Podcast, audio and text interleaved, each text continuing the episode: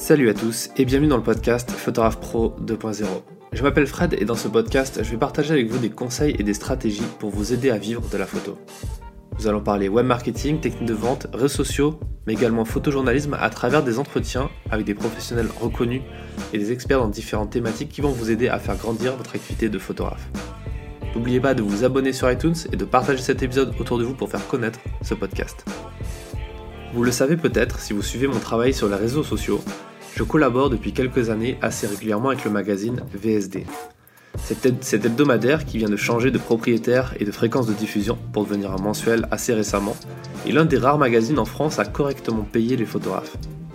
Marc Simon a été le chef photo de VSD pendant près de 18 ans et avant ça, photographe pour le magazine pendant 25 ans.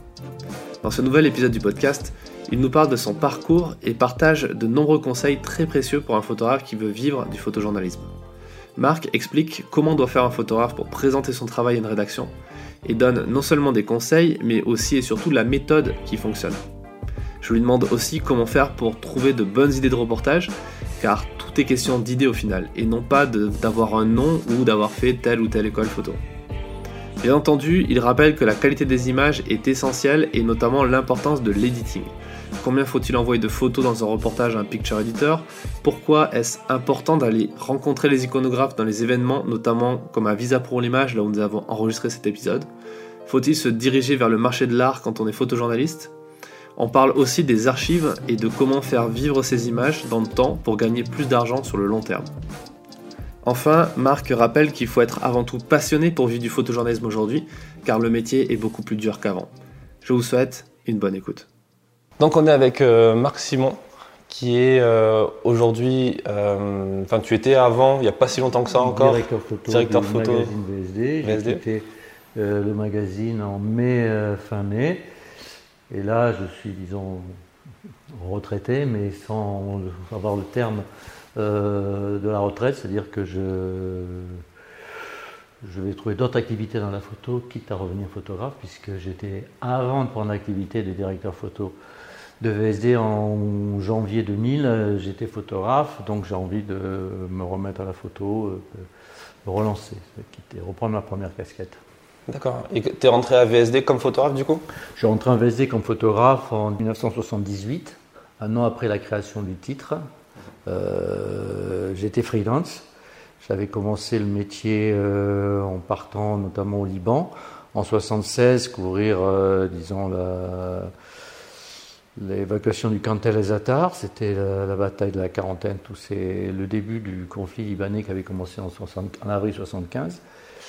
Et après, j'ai continué mon activité de freelance en Afrique, en allant en Érythrée, en Afrique, euh, en Zambie, en Tanzanie, euh, tous ces endroits. Et quand je suis rentré de, ce long périple de six mois, euh, j'ai appelé VSD et j'ai intégré le journal VSD à cette époque comme photographe, comme photographe salarié.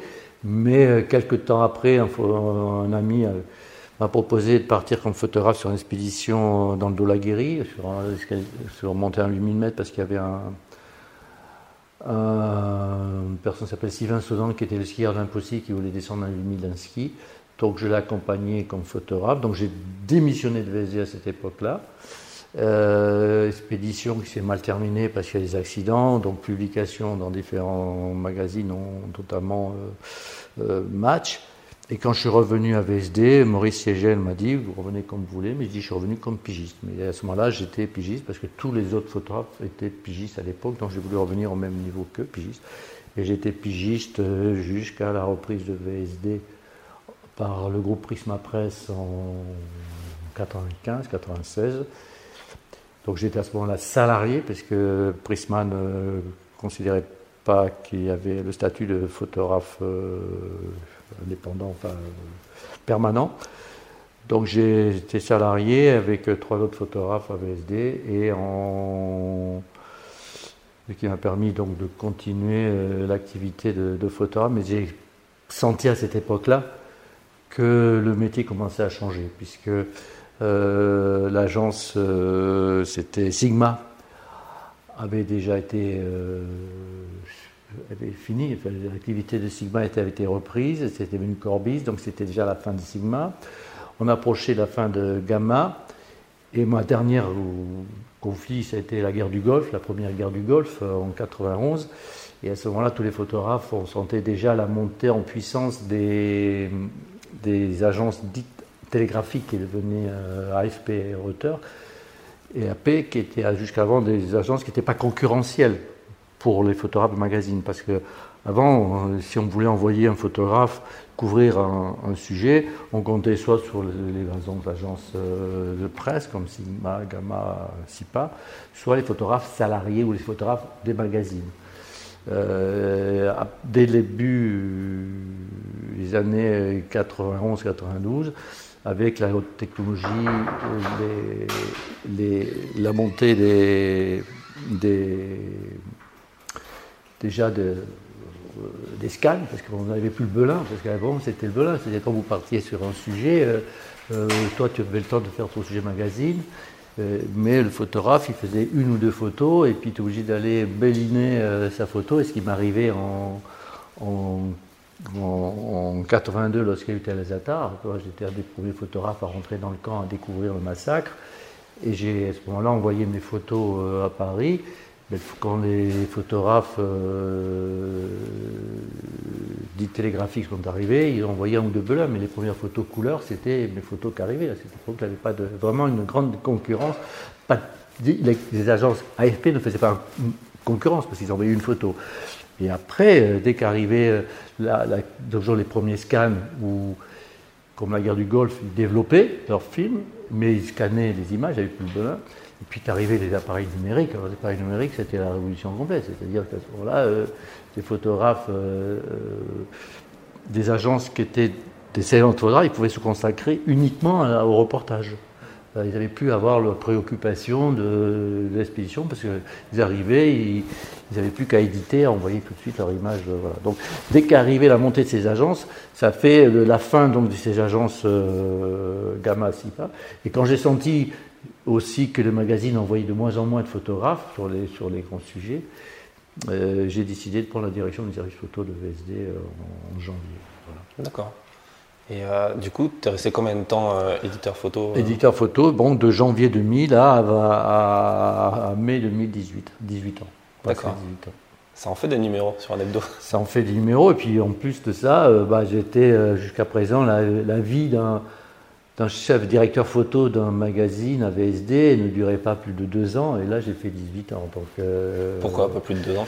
Parce que souvent, ils étaient virés pour des raisons, euh, pas de résultats ou dépenses spondieuses.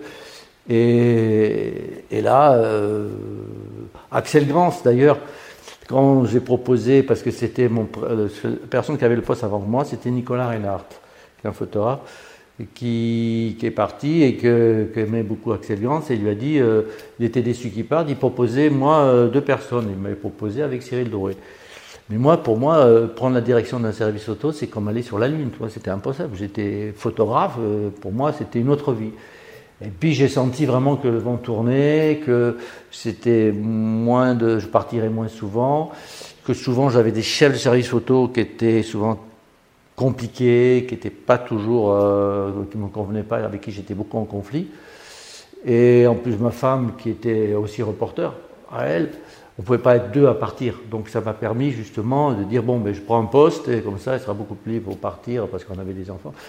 Et, quand j'ai dit, je me proposais, Axel Gans était agréablement surpris, parce que d'un autre côté, ça lui faisait un photographe en moins à payer photographe, puisqu'il voulait, Axel Gans, considérait que la vie des photographes salariés n'avait plus de raison d'être dans un magazine, donc il y avait un photographe de moi. Mais le dit, c'était euh, vous avez six mois pour réussir. Si au bout de six mois vous réussissez pas, euh, vous êtes licencié, mais vous revenez pas. on paye vos indemnités, hein, mais on vous revenez pas comme photographe. Je dis chiche, et puis ça, ça, ça, a réussi parce que bon, c'était. Vous savez qu'il y avait une région, de, il fallait tenir un budget, puis bon, et ça a duré. Euh, 18 ans où j'ai vu euh, dizaines de rédacteurs en chef passer, des directeurs photo. Et c'est quoi justement ton quotidien C'était quoi ton quotidien quand tu étais euh, directeur de la photo euh, à VSD Mon quotidien, c'était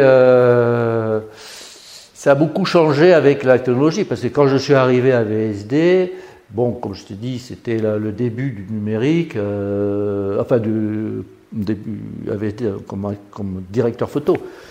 J'ai été, euh, il y avait encore les agences qui arrivaient avec les tirages, et tu avais à peu près 70-80% de travaux qui arrivaient en argentique et le reste en, numérique. Mais ça, ça a évolué très vite, très vite puisque ensuite il y a eu le, tsunami, euh, l'événement du tsunami où euh, sont arrivées les premières photos même d'amateurs en numérique, les premières photos faites par un portable, par des amateurs arrivés, mais pas très bonne qualité, mais on commençait à les exploiter. Et le numérique arrivait, et puis arrivait ensuite le World Trade Center, l'événement du World Trade Center, où euh, à nouveau euh, le numérique a pas un peu pris d'importance, mais on était quand même attaché une partie arrivée en argentique, mais même quand c'était numérique, c'était retraité par les agences, c'était pas aussi rapide.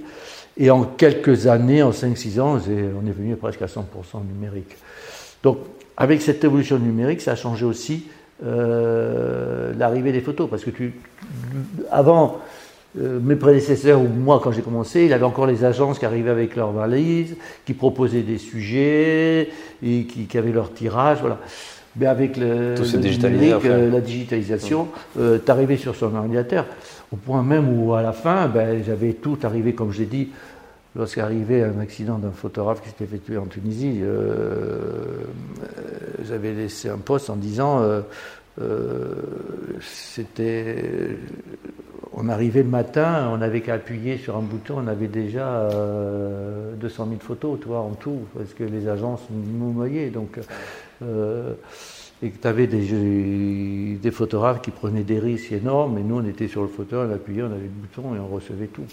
Et toi qui justement est passé du photographe qui, était pigiste, qui faisait ses sujets, qui les mm. finançait même parfois, je suppose? Je l'ai financé deux fois, mais la plupart du temps j'étais ensuite euh, pigiste permanent, donc j'étais quasiment en commande, en commande par VSD, j'étais le pigiste permanent.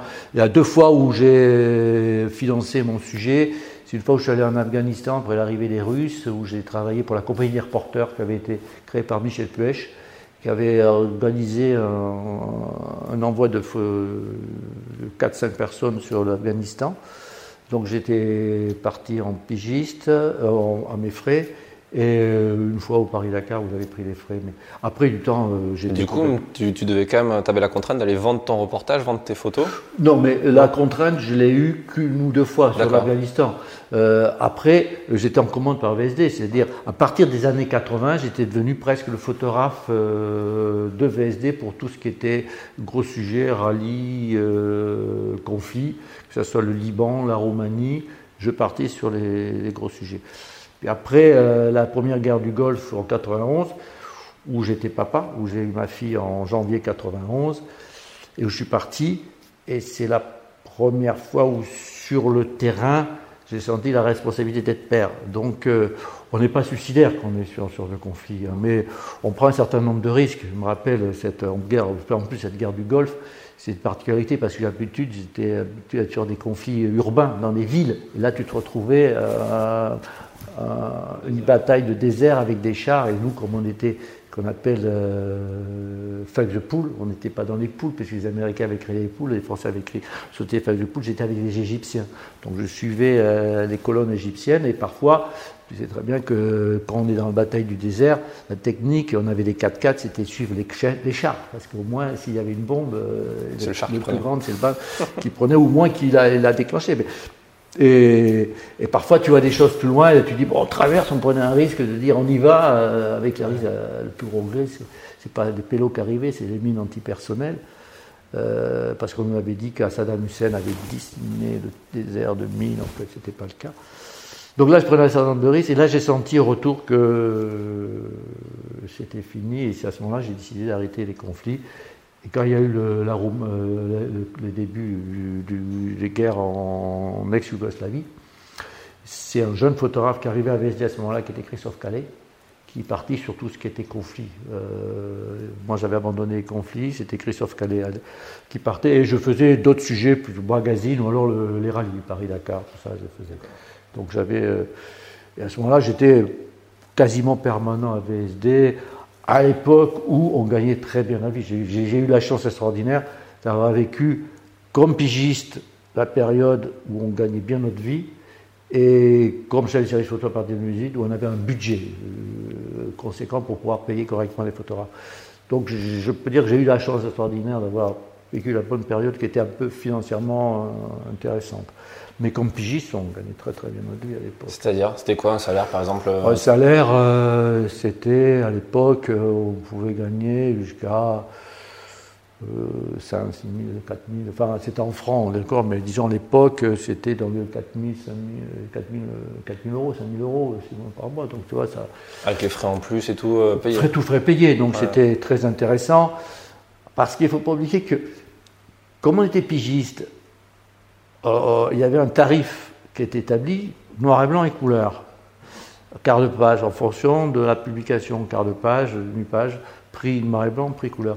Mais quand le magazine est parti totalement en couleur, on s'est retrouvé à avoir des piges qui ont explosé du jour au lendemain, puisque BSD a été en noir et blanc pendant un moment donné, puis à partir de, la reprise par François Ségel, c'est devenu un magazine quasiment couleur. Donc on a vu nos, piges exploser.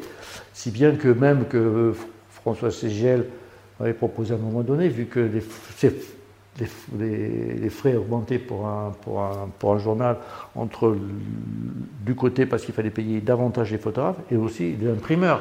Ça payait, euh, il m'avait proposé de, faire. Moi, j'avais créé une société à ce moment-là pour pouvoir faire ce qu'on appelle aussi du corporate et je payais par corporate, donc je facturais une partie.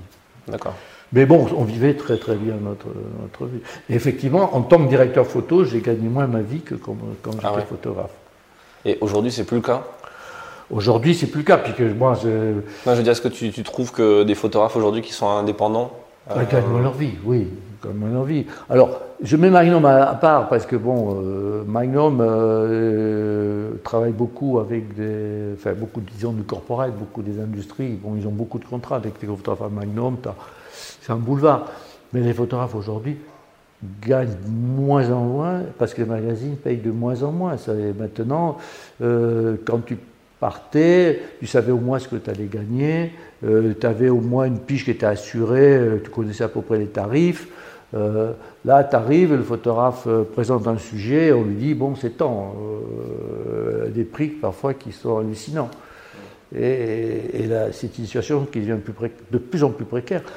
Ensuite, non seulement les tarifs ont diminué, mais avant, au moins, tu étais sûr que tu étais payé dans le mois, c'était à pige, ou le mois suivant, en fonction de la, date de, facturation. Mais maintenant, ils sont payés au bout de six mois, un an. Euh, les frais ne sont pas pris en charge. Euh, non, c'est vraiment, le métier de photographe est devenu le métier le plus précaire. Parce que cette notion de gratuité a tellement été introduite par Instagram, les photos, considère que les photos sont gratuites, tout le monde peut faire des photos. Et, je trouve que c'est ça qui m'a le, plus attristé. Déjà que quand j'ai pris le service, ce qui était dur, c'était déjà de voir que tous les photographes des grandes agences Ipagama qui étaient habitués à un certain confort se trouvaient dans la difficulté le jour même. Donc ils m'appelaient, mais je ne pouvais pas faire travailler tout le monde. La précarité s'instaurait déjà. Donc, en tant que photographe, ça me peinait parce que je voyais certains qui m'appelaient. Je dis, mais je suis des grands photographes qui avaient fait des super photos des grands conflits, qui me disaient, mais Marc, je suis dans la dèche, est-ce que tu peux au moins un petit sujet, euh, même euh, un portrait à trois fois, pour au moins euh, m'assurer à la fin du mois. Donc, j'ai senti vraiment la précarité arriver, mais nous, on payait, je considérais, on respectait les tarifs. Mais maintenant, c'est de plus en plus dur. C'est un métier faut vraiment, vraiment avoir un sacerdoce pour pouvoir euh, hum. vivre de ce métier. Tu crois que toi, c'est, lié, au, lié plus au manque de moyens de la presse et des diffuseurs que de la concurrence? Alors, il y, a il y a déjà euh, une baisse de la diffusion. Euh, moi, je vois, j'ai bien connu l'expérience de, de VSD où disons la diffusion, le titre ben, est passé de jusqu'à 70 000, 50 000 exemplaires à la fin. Donc tu mettais la diffusion, mais alors pour enrayer cette perte de diffusion, ce qu'on faisait, comme les prêts étaient énormes, on diminuait euh, le nombre de pages, mais en diminuant le nombre de pages, on aggravait que le problème parce que le journal devenait moins intéressant. Tu n'enrayais pas la diffusion parce que la qualité diminuait. Et, en plus de ça, tu avais la pub en moins, parce qu'il avait moins de pub. Euh, donc l'un dans l'autre, euh, les, journaux avaient beaucoup moins de moyens. Euh, et puis à la tête de ces magazines, tu avais de plus en plus ce qu'on appelle des, chefs d'entreprise. Donc il fallait des cost killers. Et dans les cost killers, ben, les premiers qui prennent, c'est les, photographes. Parce qu'ils considèrent que c'est ça ou rien. Un photographe euh, amène un sujet, on lui dit voilà, tu amènes un sujet, euh, il compte sur 2000, 3000 euros, on lui dit non, c'est 700 euros. Il dit non, je ne donne pas. Mais il considère toujours, bah, comme euh, il n'y aura pas déjà, le photographe tendance à dire bon, à la fin, il dit oui, parce que moins c'est 700 euros. Mais c'est. C'est terrible parce que c'est lié à la fois par la baisse des moyens des magazines, et aussi ce sentiment que euh, euh, le fait d'être publié, c'est déjà un honneur pour faire photographe. Mais bon, euh, c'est pas, pas une vie pour le photographe. Ouais, c'est la fameuse phrase Sois content, on va mettre ton nom sous la photo. Et... Voilà, et, et, en plus de ça, et je pense aussi, les photographes s'en rendent compte avec Instagram, tous les sites, un peu alimenter ce, ce, mouvement. Parce que Souvent, euh, tu vois les photos, souvent j'ai vu souvent certaines publications sur Instagram, avant de la publier, parce qu'ils envoyaient un photographe, ils envoyaient voilà, euh, ils un peu plus ou moins les photos qui étaient, qui étaient faites par le photographe, euh, mis sur Instagram avant la publication du journal. Donc les photographes souvent ont, alimenté cette gratuité tu vois, par ces réseaux sociaux. Et tu ne penses pas que les réseaux sociaux peuvent être un levier justement pour réussir à toucher des iconographes, à toucher des rédactions et vendre des sujets? Je ne pense pas parce que pour vendre un sujet, je pense que, bon, les photographes déjà ont abandonné l'idée d'agence parce qu'avoir un, un, agent ou une agence pour vendre ses sujets, je trouve un peu ridicule. Maintenant, je le dis parce que euh, qu'est-ce que va faire l'agence? Elle va, elle va prendre le, travail du photographe, l'apporter à un, picture éditeur. Les picture éditeurs, il n'y en a pas 36 sur la place de Paris. Il a pas, Donc le plus simple, c'est d'avoir les mails des picture éditeurs et t'envoies ton sujet, les propositions. Et un sujet qui est intéressant, tout de suite, le, il va, ça c'est intéressant ou pas? Et moi, quand je voyais mes mails, euh, je voyais les sujets, pas besoin d'un vendeur. Je voyais le sujet intéressant et j'ai dit tiens, j'appelle le photographe.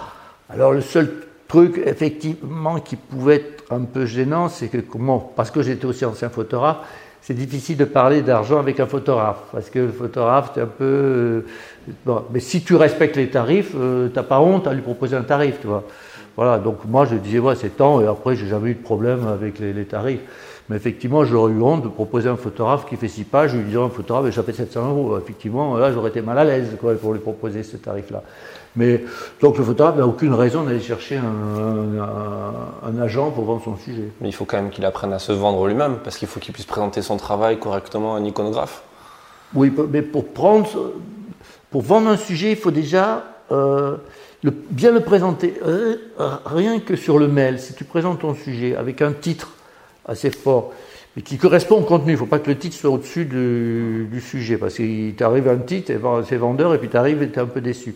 Donc, tu proposes un sujet, tu dis ce que c'est, tu fais un bon editing en PDF, et puis si le photographe, si l'agent, si le picture editor est intéressé, il appelle, et à ce moment-là, il peut te demander d'envoyer des bases def.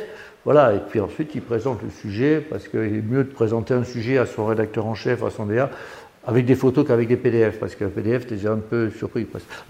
D'avoir les photos, ça te permet toi de faire un classement, de faire un editing, parce que tu connais mieux, euh, disons, euh, comment vendre un sujet. Donc, euh, tu, vas mettre 4-5 photos fortes, tu vois, pour, quand ton sujet t'a capté, il faut que tu fasses ressentir ce que tu as reçu à ton DA. Donc, tu, tu, tu présentes le sujet pour qu'il soit aussi capté. Donc, c'est pour ça qu'il suffit de, de, prendre un sujet, de le mettre sur, euh, sur le mail des, des, pitchers éditeurs, et, si c'est intéressant, il t'appelle. Ensuite, pour le, pour, le, pour le vendre, il faut euh, bah, que les tarifs euh, proposés soient corrects. Mais ça, c'est.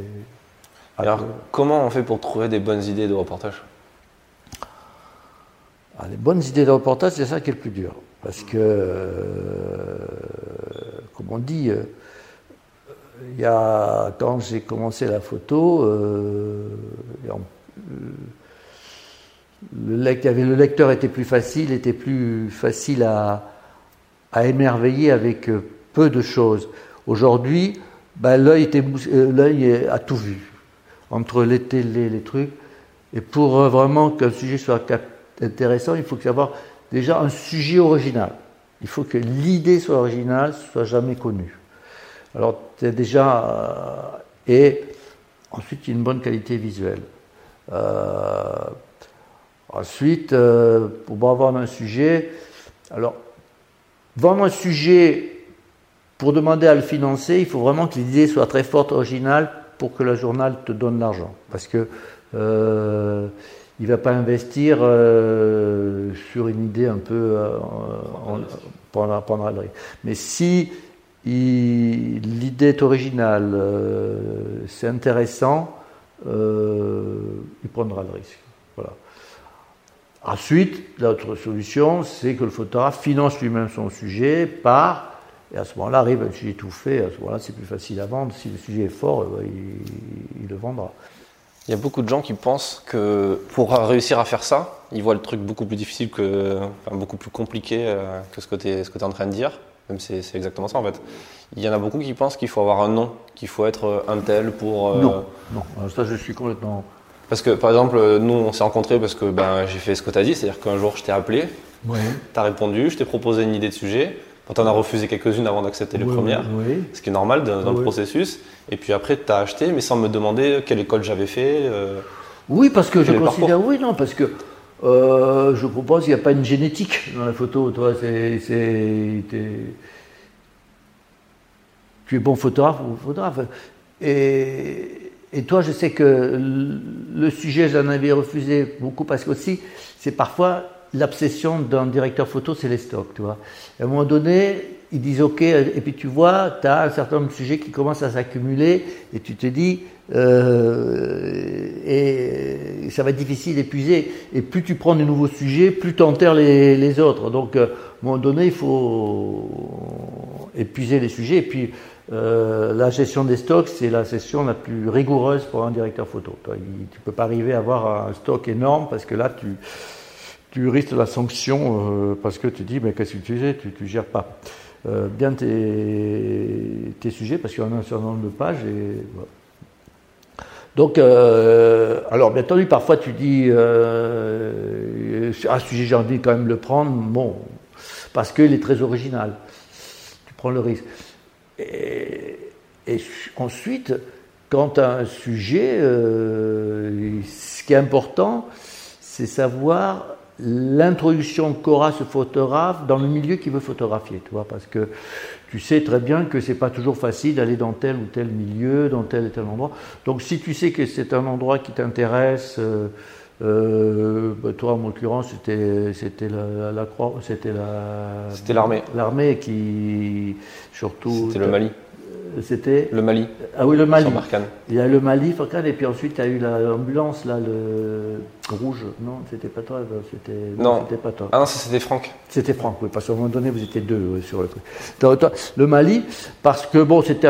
Et puis bon, euh, on était un peu dans l'actualité, donc on, l'a pris. Mais le Mali, je m'en souviens, c'était un risque, parce qu'il y avait énormément de sujets de Mali qui arrivaient, et tu peux pas faire beaucoup trop de sujets militaires, parce que s'il y avait trop de sujets militaires, on a l'impression que tu fais un euh, TAM, quoi, terre-mer. Mais en fait, le, truc, c'est que c'est les gens ne pensent pas que quand ils refusent, quand, quand ils reçoivent un mail de refus, déjà s'ils en reçoivent un, parce que tous les iconographes font pas ce que tu fais, ils vont pas forcément répondre à tout le monde. Euh, et euh, ils pensent que c'est parce que soit leur travail n'est pas bon, soit parce que l'iconographe c'est euh, pas un mec sympa, soit parce qu'ils comprennent pas. Alors qu'en fait, ce que tu dis, c'est que, et ça on le voit quand on va te voir bosser dans le bureau, qu'on comprend, qu'on regarde tous les dossiers que tu as en stock ah et tous les accès que tu as sur différentes agences aussi, parce qu'il y a encore des agences qui t'envoient des sujets, etc. Tu as tellement de choix, tellement de, de stock que bah, ça, passe, ça passe pas. C'est ça qui est étonnant, c'est que euh, on pourrait penser que, les sources sont taries, mais les sources sont énormes. On reçoit énormément, énormément de sujets avec une pagination qui diminue. on finissait avec 84 pages, alors à un moment on en avait 120. Donc tu vois, les pages diminuent. Alors on a eu tendance à un moment donné de faire un sujet sur 6 pages, mais avec plein de petites photos, mais c'est une catastrophe parce que le photographe est déçu, et puis sais pas. Ce qui est beau, c'est avoir quand même des, belles, des grandes photos.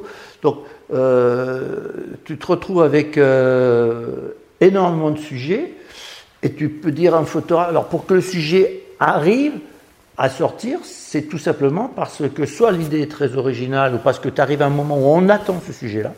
Voilà. Mais c'est jamais parce que la qualité visuelle est bonne. Ça, c'est important. La première chose, c'est la qualité visuelle.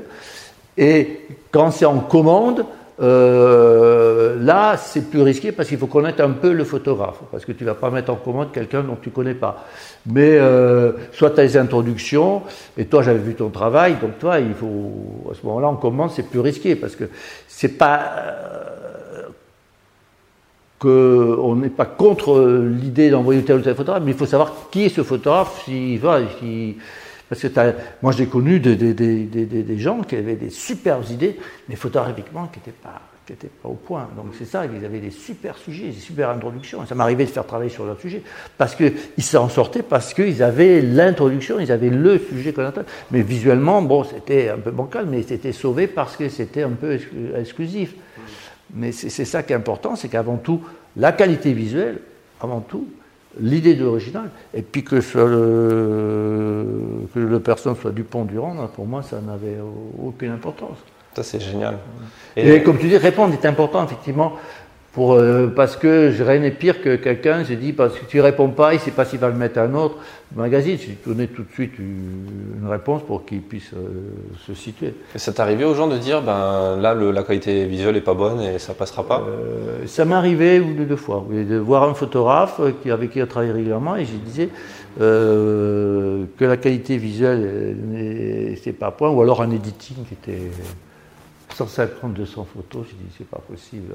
Alors, le, prendre, il dit, non, non, il faut, il faut corriger ça. Euh, et en l'occurrence, un des photographes, un parmi ces photographes, a beaucoup évolué par la suite, avait une progression euh, énorme en photo. Justement, en parlant de l'editing, il y a une question qu'on se pose souvent aussi quand on débute et qu'on ne connaît pas trop le mieux, c'est combien de photos on envoie à un rédacteur en chef ou à un Il faut envoyer une quarantaine de photos, maximum.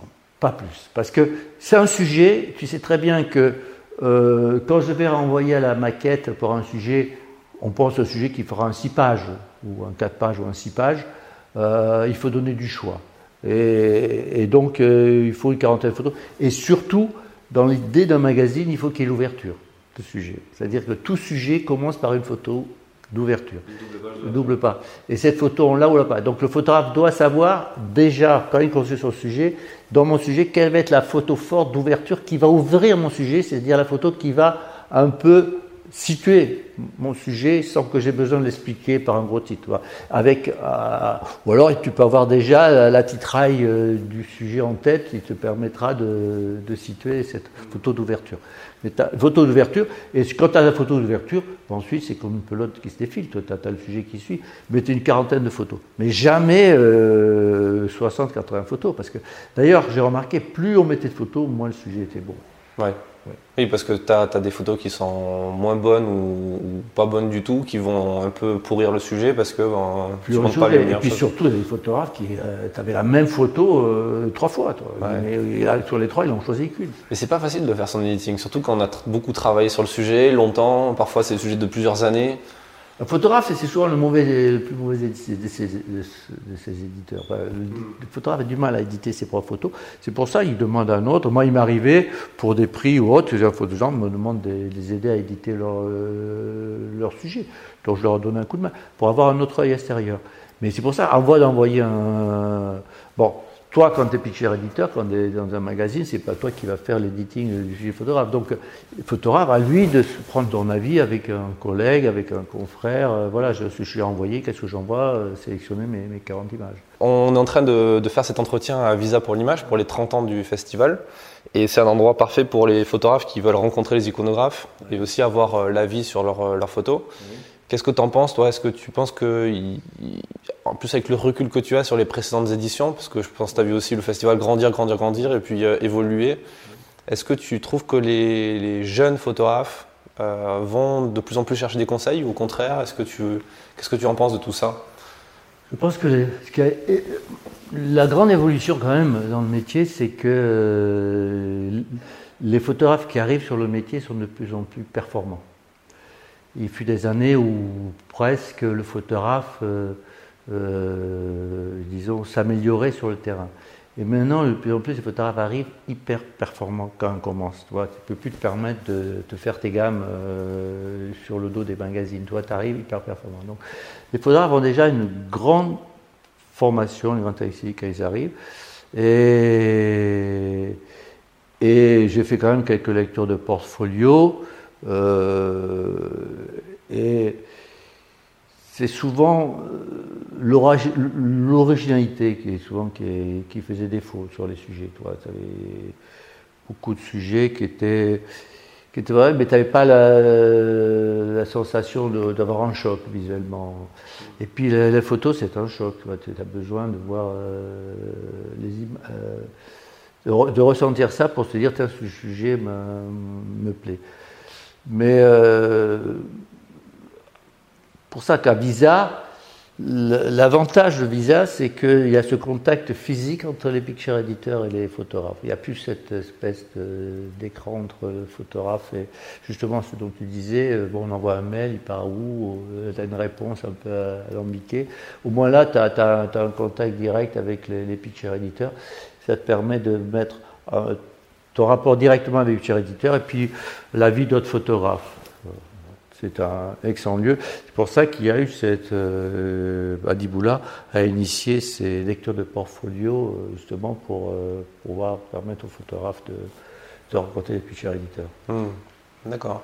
Et tu dis, tu dis deux choses importantes, c'est qu'il faut être original, il faut trouver des histoires insolites, nouvelles, même si c'est compliqué parce que beaucoup de choses sont faites, beaucoup de ah choses ont déjà été eues.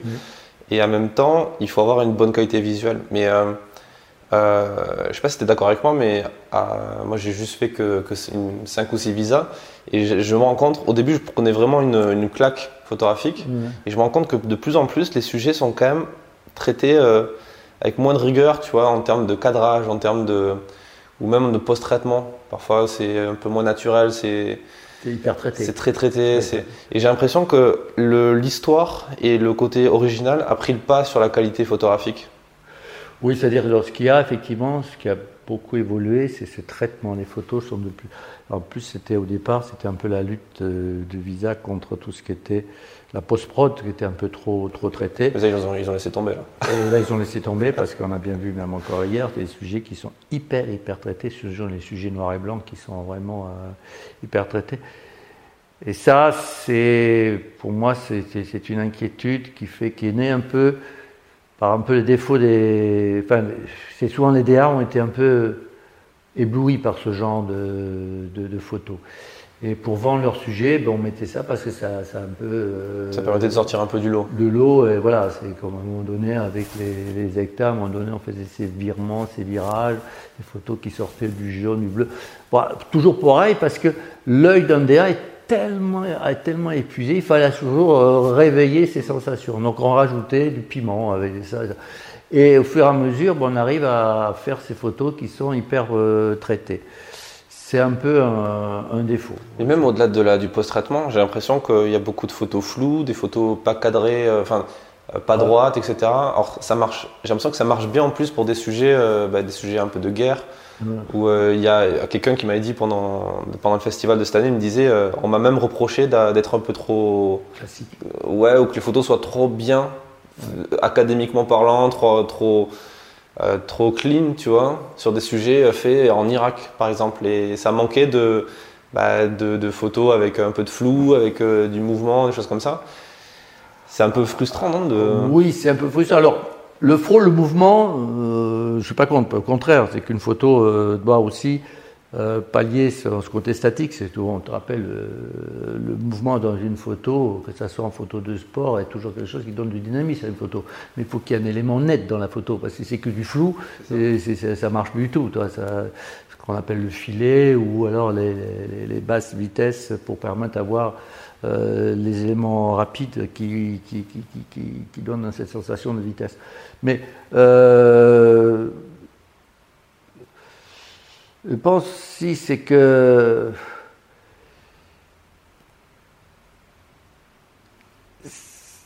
je reviens à l'idée que on veut toujours, toujours, toujours sortir du lot. C'est-à-dire qu'on veut sortir de la normalité. Donc on voit trop les choses.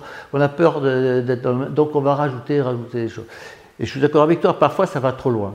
Ça va trop loin, alors qu'une belle image euh, s'exprime avec un beau cadrage. Euh, elle n'a pas besoin d'avoir 36 euh, artifices. Hmm. tu vois, on parle par exemple du côté un peu artistique du photojournalisme. Et de plus en plus, même avec des, des événements comme Arles, qui se mettent de plus en plus à diffuser du photojournalisme, mais en disant que c'est de l'art. Et du coup, j'ai l'impression qu'on s'éloigne un peu de, l'information et du photojournalisme, tu vois, de, l'essence du photojournalisme, à savoir raconter un événement avec une photo. Et on va plus privilégier des cadrages euh, un peu euh, originaux ou une lumière un peu bizarre, tu vois? Parce qu'un photographe, à la limite, aujourd'hui, c'est peut-être que son avenir euh, financier ne se fera pas uniquement sur son travail journalistique. la pression des galeries, certains photographes se disent que si j'arrive à avoir un nom pour vendre des photos, avoir un nom dans une galerie, c'est-à-dire côté plutôt artistique, et une fois qu'on s'établit comme ces photos artistiques, euh, on peut aller à Arles, toi, ça, ça pérennise un peu son, son nom et son avenir financier, puisqu'on dit voilà, je pourrais vendre mes photos euh, plus comme à des magazines, mais dans des expositions. C'est une bonne chose, ça, tu penses? Pour le ben, photojournalisme ben, Il y a une chose, vu que la presse est effondrée, il faut bien que le marché, voilà, certains se disent, bon, comme les journaux vendent moins, ben, je vais peut-être vendre dans des galeries, et voilà. Euh, c'est une, autre, une autre position, mais il n'y a pas la place pour tout le monde, c'est vrai. Et je sais que certains photographes euh, ont essayé d'avoir euh, un nom. Par exemple, bon, de ma génération, comme photographe, comme Gérard Rancinon, qui est un photographe qui a, commencé à Sud-Ouest, euh, dans la presse euh, classique photojournaliste, ensuite est allé sur des conflits, euh, a travaillé dans des grandes agences de presse, et puis, ou comme de la, qui se dit, bon, ben, la photo purement journaliste, bon, ça me gave, j'ai envie de travailler plus dans l'artistique. Donc c'est une démarche aussi d'un photographe, c'est entre deux mondes, entre le monde de l'art et le monde du photojournalisme. Et on navigue entre les deux. Et aujourd'hui, vu que le monde du photojournalisme est moins financièrement, pour certains, ça a été une évolution plus ou moins culturelle. Ils avaient besoin de passer à une autre phase de la photo, en dehors de toute idée pécuniaire. Tu vois, ils se disaient, moi je veux passer à un autre stade. Aujourd'hui, certains se disent aussi, euh, ça me permet aussi de peut-être de, m'assurer un, autre espace de vente qui ne soit pas uniquement la presse. Et là aussi, euh, euh, aidé par des picture editors qui aussi ont été euh, plus attirés par ces photos plus ou moins pseudo-artistiques. Hmm.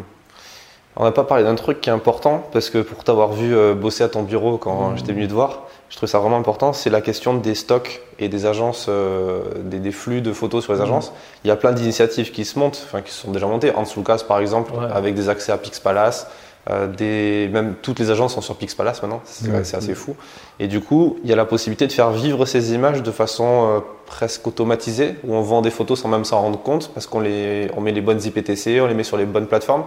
Est-ce que toi, tu penses que ça, ça peut être un peu le, la façon pour le photojournaliste qui a plus le budget, qui a plus accès à ses budgets de magazine, plus assez, pour vivre encore Alors, c'est les stocks. Effectivement, de mon époque, euh, les grandes époques des agences, il y avait ce qu'on appelle, on partait sur un sujet, on vendait le sujet, c'était déjà un apport euh, financier, et après on vivait sur les stocks, sur les, sur reventes. Et les reventes assuraient une partie quand même des revenus du photographe sur, sur ses archives, c'est-à-dire qu'on appelle les archives qui revendaient.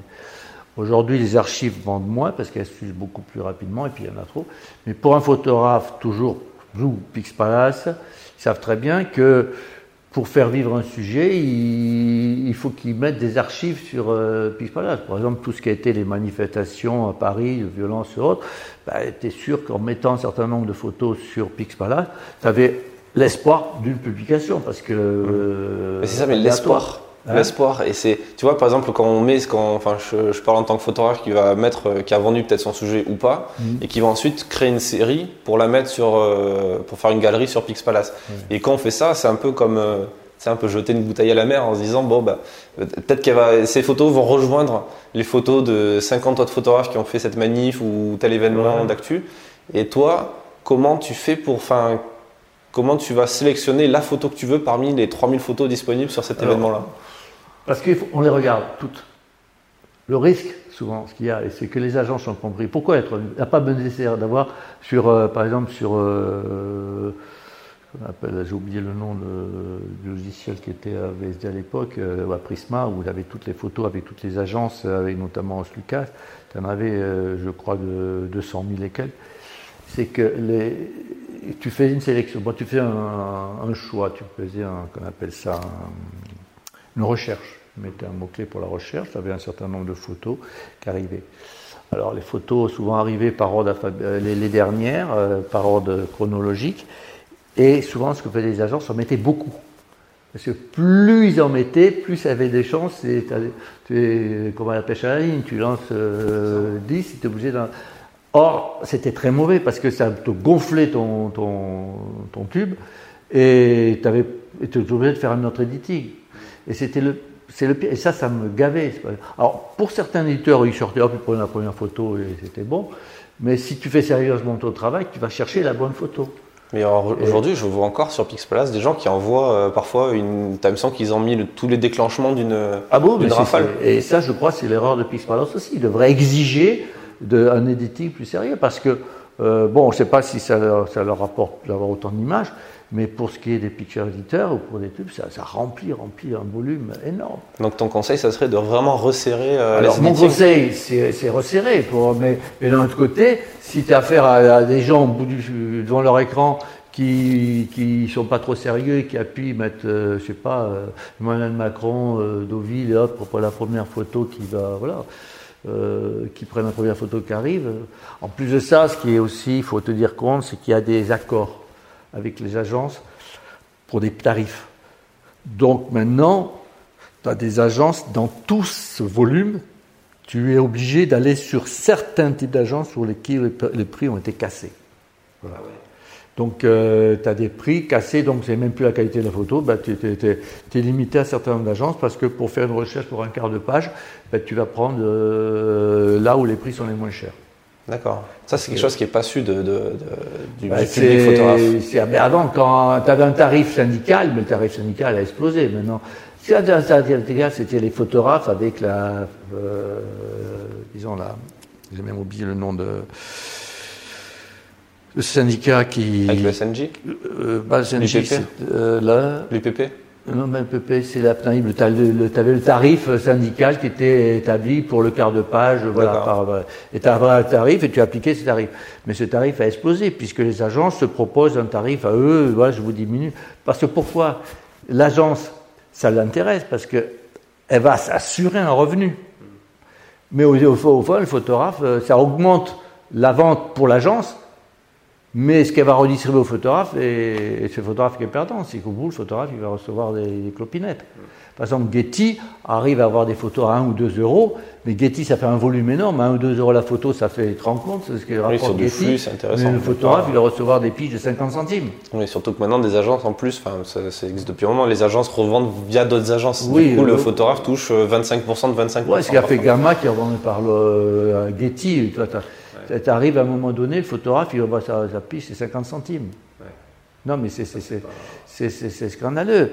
Mais toujours est-il parce que, je dis, c'est le photographe qui, qui, au début, euh, qui se précarise, parce qu'entre le photographe et le vulgaritaire, il y a toutes ces, agences ou ces, ou ces gros groupes mais qui, se, qui se gavent, on peut dire ils se gavent, sur la masse de photos, sur la masse de photographes, mais au bout, le photographe est perdant.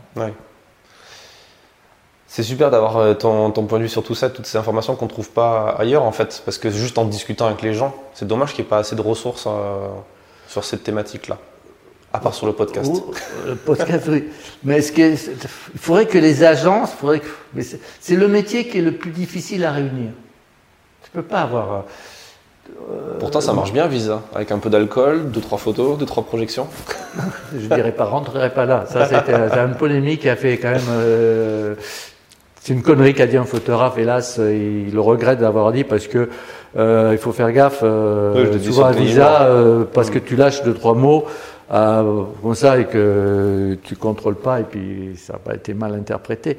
Mais euh, euh, l'avantage de, Visa, c'est que tu vois déjà euh, en projo, tu vois déjà c'est extraordinaire projo où tu vois des, sujets que tu n'as pas vus parfois, ça arrive ou alors des sujets qui n'ont pas été publiés parce que ben, n'a pas la place, alors donne vie euh, à, ces sujets-là. Euh, mais euh, je dis, la grande réflexion pour moi aujourd'hui, c'est la précarité de ce métier, qui me qui m'affole de plus en plus, parce que la vie d'un photographe, c'est vivre de son métier. Alors, les gens, les photographes qui vivent que de la presse, ils sont rares maintenant. C'est en train. Ils vivent aussi euh, du corporate, euh, d'autres, ou, parfois, hélas, euh, d'autres activités qui n'ont rien à voir avec la photo pour pouvoir survivre. Mais les photographes qui vivent qu'avec, qu'avec la presse, ils sont rares. On peut dire que ce sont des bons photographes. Hein, c'est pas surfait. On ne peut pas dire que ce photographe, il gagne sa vie parce qu'il a son nom, parce qu'il est copain avec tel ou tel, non. Je pense qu'il faut dire, et je le répète, tout picture éditeur privilégiera la qualité. Toi, il n'y aura pas de favoritisme. Effectivement, il y a un certain photographe qu'on connaît, qu'on a l'habitude de travailler. Il y a des facilités d'entrer en contact. Oui, c'est la qualité qui primera. On ne prendra pas un photographe qui est mauvais euh, pour continuer à le faire travailler. Ça, c'est la qualité qui prime d'abord. Mais euh, c'est qu'il y a de moins en moins de support, c'est Et, hmm. quand il y a moins, moins de support, euh, plus difficile la publication. C'est quoi le dernier conseil que tu donnerais à un photographe qui, a conscience de ça et qui a peur de cette précarité, qui n'a pas envie euh, de tomber là-dedans et qui a envie de, qui, veut réussir à vivre de ses photos? C'est quoi le conseil que tu donnerais? Je n'ai pas de conseil à donner parce que c'est la passion qui fera ce métier. Et les photographes aujourd'hui connaissent. La grande différence qui entre l'un époque et ton époque, c'est que les gens qui rentrent dans ce métier savent que c'est difficile. À mon époque, de certaine façon, il y avait une certaine facilité, on pouvait rentrer. Aujourd'hui, on sait que ça sera difficile. On ne se leurre pas. Mais c'est cette passion qui fait vivre le photographe. Et on continue.